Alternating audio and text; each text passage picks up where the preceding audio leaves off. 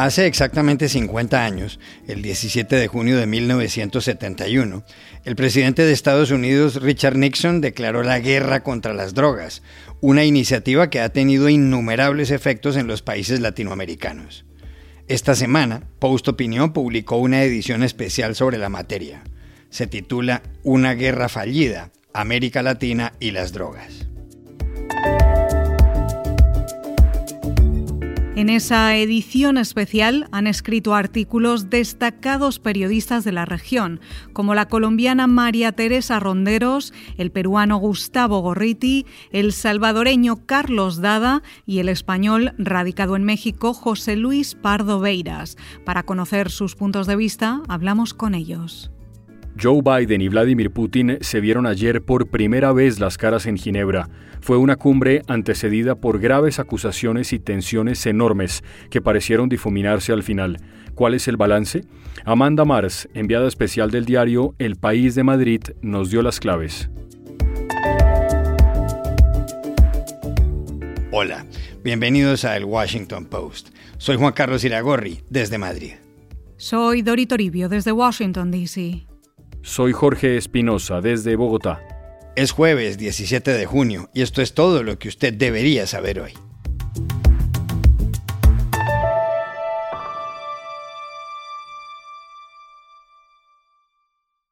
Hoy hace exactamente 50 años comenzó la guerra contra las drogas. El punto de partida de esta lucha se produjo el 17 de junio de 1971, cuando el presidente de Estados Unidos, Richard Nixon, le envió un mensaje al Congreso en Washington. En el mensaje, Nixon describió a las drogas ilícitas como el adversario a vencer y solicitó al Senado y a la Cámara en el Capitolio unas partidas para que distintas agencias del Poder Ejecutivo hicieran bien su trabajo contra este flagelo. Al día siguiente, Nixon compareció ante la prensa y dijo, para empezar, el enemigo público número uno en Estados Unidos es el abuso de las drogas. Para combatir y derrotar a este enemigo es necesario poner en marcha una nueva ofensiva integral. El presidente agregó, le he pedido al Congreso proveer la autoridad legislativa y los fondos para iniciar una ofensiva de estas características. America's public enemy number one in the United States is drug abuse. In order to fight and defeat this enemy, it is necessary to wage a new all out offensive. I have asked the Congress to provide the legislative authority and the funds to fuel this kind of an offensive. Tres años más tarde, Nixon se vio forzado a renunciar como consecuencia del escándalo Watergate. Lo reemplazó su vicepresidente Gerald Ford. Luego vino el demócrata Jimmy Carter, que fue sustituido en 1981 por el republicano Ronald Reagan.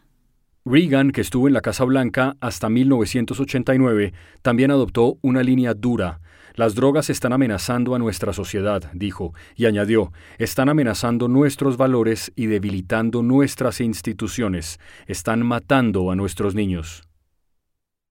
Drugs are menacing our society. They're threatening our values and undercutting our institutions. They're killing our children. Los que vinieron después de Reagan, George Bush padre, Bill Clinton, George W. Bush, Barack Obama, Donald Trump y ahora Joe Biden han mantenido en términos generales una política represiva frente a las drogas, pero los resultados no han cambiado. Aquí en Estados Unidos, cada 25 segundos es arrestada una persona por posesión de drogas.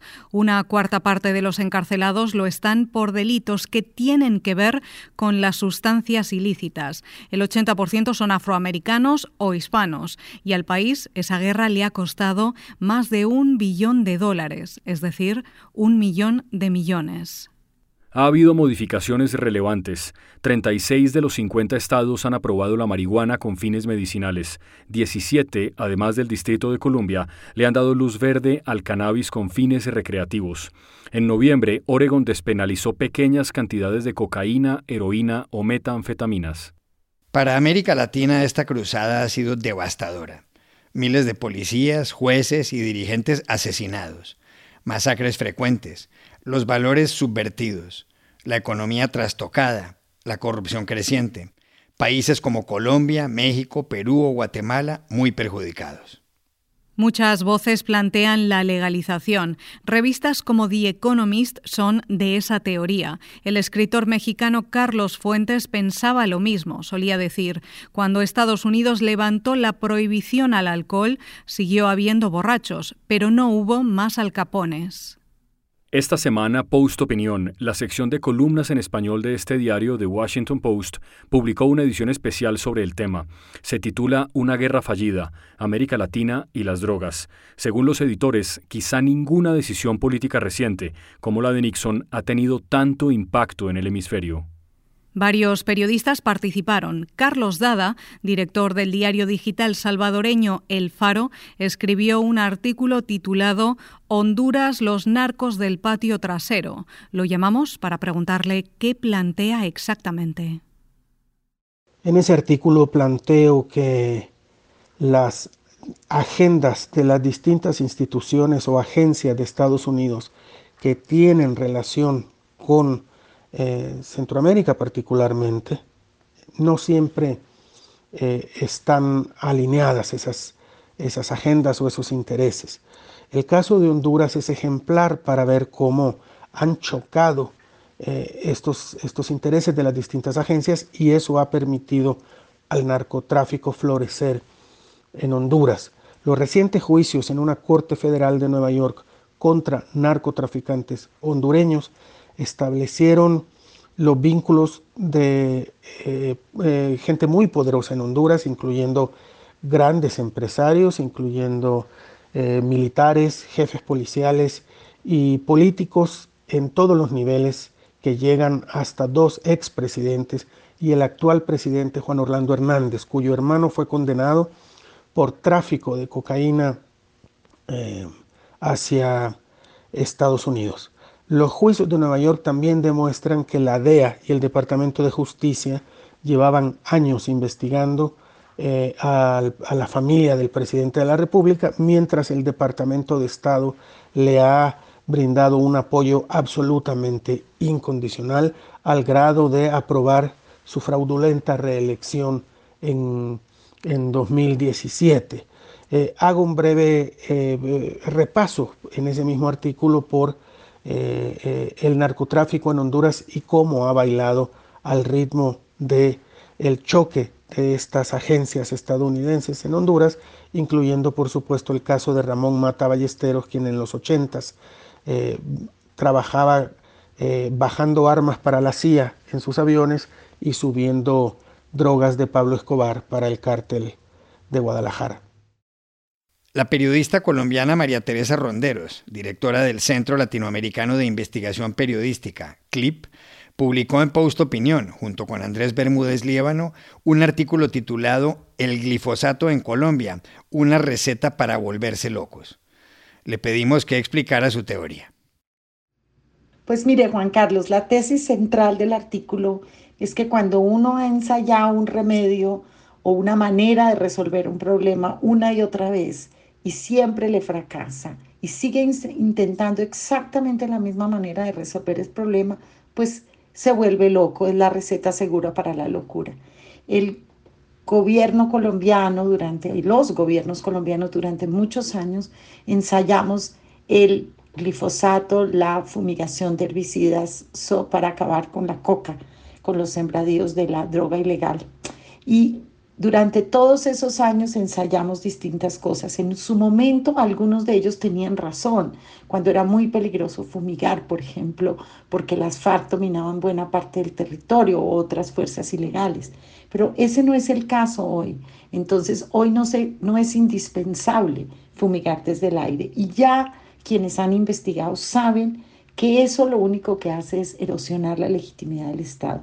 No se tenía certeza científica antes del daño que hacía el glifosato. Hoy hasta la Organización Mundial de la Salud lo ha puesto en duda como un posible agente carcerígeno. Y también los investigadores colombianos en territorio han visto que causa daños a la piel y otro tipo de daños.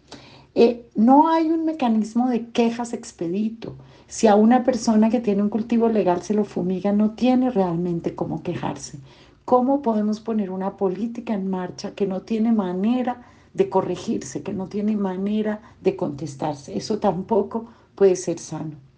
Y por último, lo más terrible es que no acaba la coca. Años y años de fumigación, lo que nuestra investigación, eh, una guerra adictiva contra las drogas, muestra es que años y años y años de, fumigación, lo único que hace es, como lo dijo un estudio de la oficina eh, del Congreso americano, lo único que hace es como cortar el pasto, vuelve a crecer.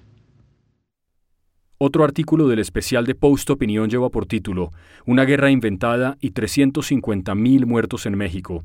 Sus autores son José Luis Pardo Veiras, director editorial de Dromómanos, e Íñigo Arredondo del diario El Universal de ese país. José Luis Pardo nos habló del texto. Pues dentro de estos 50 años, México cumple su particular aniversario. Son 15 años desde que el expresidente Felipe Calderón declaró la guerra contra el narcotráfico en México y las consecuencias han sido devastadoras. Han muerto asesinadas más de 350.000 personas y 72.000 continúan desaparecidas. ¿Y cómo hemos llegado hasta aquí? Pues por un lado creo que la militarización ha demostrado ser una vez más una política errónea y peligrosa. La presencia militar en México se ha multiplicado por tres en estos 15 años y cada vez con más funciones y los homicidios a su vez se han triplicado también pero sobre todo es porque la guerra iniciada por Calderón es una guerra ficticia. El discurso oficial dice que la violencia en México es producto de un enfrentamiento entre héroes y villanos, entre el Estado y los grupos criminales de la droga, y eso no es cierto. México es un país con una profunda historia de violencia, de corrupción, de impunidad, y el narcotráfico lo que ha hecho es catalizar todos esos males y que los veamos de una manera más cruda. Pero finalmente nada ha cambiado si hablamos de tráfico de drogas. Eh, México sigue distribuyendo droga hacia el norte para la demanda estadounidense y desde Estados Unidos siguen llegando las armas. Se calculan que unos 2.5 millones de armas ilegales han cruzado la frontera en la última década para que México combata en esta guerra ficticia eh, copiada, una versión mexicana de las políticas de Reagan, de Nixon, que ha hecho que ahora que cumplimos 15 años estemos viviendo los años, los años más violentos de la historia moderna del país. Entre los periodistas invitados por Post Opinión también figura el peruano Gustavo Gorriti. Su artículo se titula Medio siglo de plomo y plata. Le consultamos sobre el contenido. Pues la tesis central de esta, de esta nota sobre 50 años de plomo y plata es de que la llamada guerra contra las drogas, que en 50 años creó hijos y, tuvo nietos también, logró eh, muchas cosas, cambiar considerablemente el mapa político de América Latina, promover una suerte de revolución económica de capitalismo primitivo y salvaje, pero que llevó a cabo quizá la primera integración vertical exportadora antes del tiempo de los Chicago Boys en, América Latina y que, hizo crecer exponencialmente la, corrupción y la hipocresía, creó una nueva semántica equívoca y muchas cosas más, y narrativas impresionantes de, osadía, de atrevimiento, de crueldad, que pues han llegado, han creado una narrativa, casi un género propio. Lo único que no logró es ganarle ninguna guerra a ninguna droga. Y el solo concepto estuvo pobremente planteado. Aunque en esta guerra de medio siglo el narcotráfico ha cambiado, ha tenido muchos cambios, en términos generales lo que ha hecho es expandirse y tenemos redes criminales, algunas nacionales, otras internacionales, que están ahora en Brasil, Venezuela, Paraguay, Honduras, México, aparte Colombia, Perú, Bolivia, entre otras naciones, y con muy pocas excepciones, el mapa de los homicidios, que es el más alto del mundo en América Latina, los, los puntos más altos coinciden con los lugares donde el narcotráfico ha crecido tremendamente. De tal manera que el, el, el, objetivo de esto es eh, deshacernos, liberarnos, de esta eh, metáfora equívoca y distorsionadora que ha sido finalmente tóxica hasta calamitosa y ciertamente dañina en su aplicación. Entonces, eh, lo que creo es que tenemos que hacer una reformulación cognitiva del problema, dejar estas decrépitas metáforas y eh, considerar toda una serie de alternativas, desarrollo rural, usos legales de la hoja de coca, tratamiento de adicciones, aplicaciones terapéuticas psicotrópicos eh, y sobre todo crecimiento social y económico en las zonas más afectadas por el narcotráfico.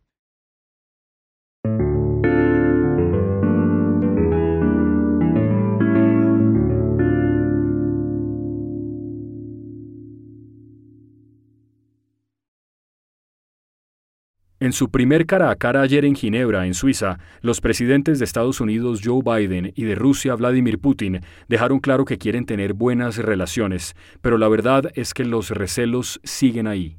El escenario pudo haber servido para rebajar las tensiones. Era la elegante Villa Lagrange, construida en el siglo XVIII a orillas del enorme lago Le Mans. En esa villa, donde sobresale una biblioteca de más de 10.000 libros antiguos, tuvo lugar en 1864 la primera reunión del Comité Internacional de la Cruz Roja. Tras la reunión, Biden y Putin publicaron un comunicado de tres párrafos nada más. Subrayan la importancia de que jamás debe librarse una guerra nuclear, en la cual no habría un vencedor pero ambos presidentes le hablaron separadamente a la prensa. Putin, por ejemplo, contó que acordaron el regreso de los embajadores, del ruso a Washington y del estadounidense a Moscú. We've reached an agreement that this issue will be resolved. They will be returning to service, the permanent service, but when specifically it'll be tomorrow, the day after tomorrow, that's a mere technical issue. We've reached an agreement that the Ministry of Foreign Affairs of Russia and the U.S. State Department would begin consultations on the full range of interaction on the diplomatic track. Putin, que en marzo fue acusado por Biden de asesino, dijo además que el presidente estadounidense es un hombre centrado y profesional y que el encuentro había sido constructivo.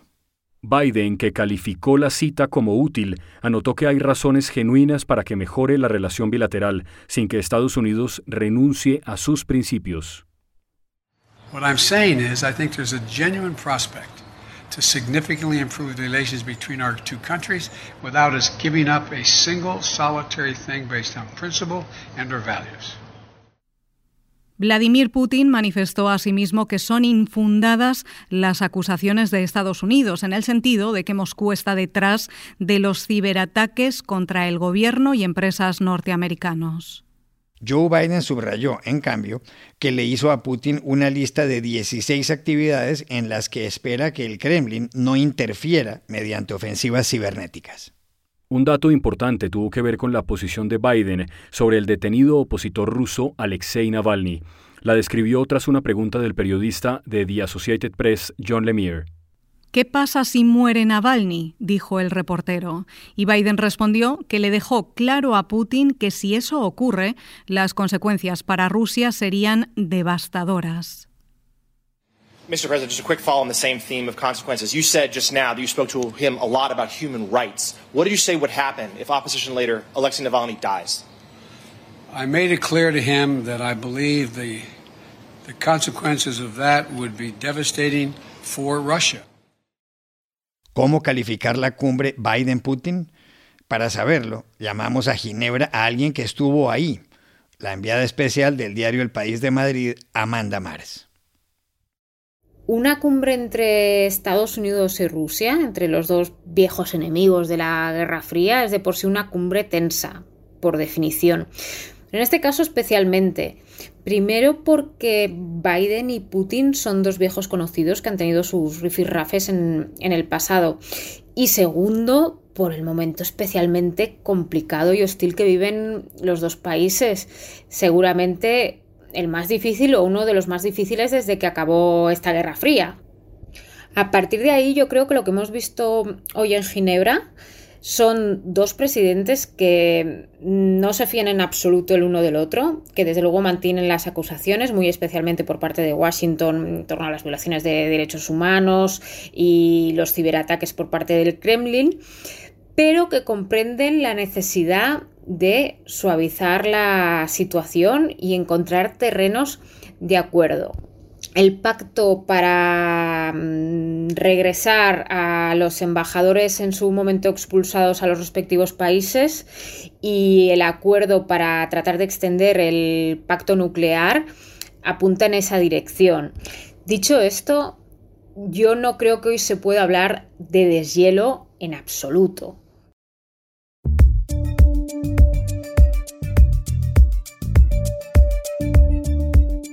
Y aquí termina el episodio de hoy de El Washington Post, El Guapo. En la producción estuvo John F. Burnett. Por favor, cuídense mucho. Y pueden suscribirse a nuestro podcast en nuestro sitio web, elwashingtonpost.com, seguirnos en nuestra cuenta de Twitter, arroba el post, y también nos encontrarán en Facebook, buscando el Post Podcast. Chao, hasta la próxima.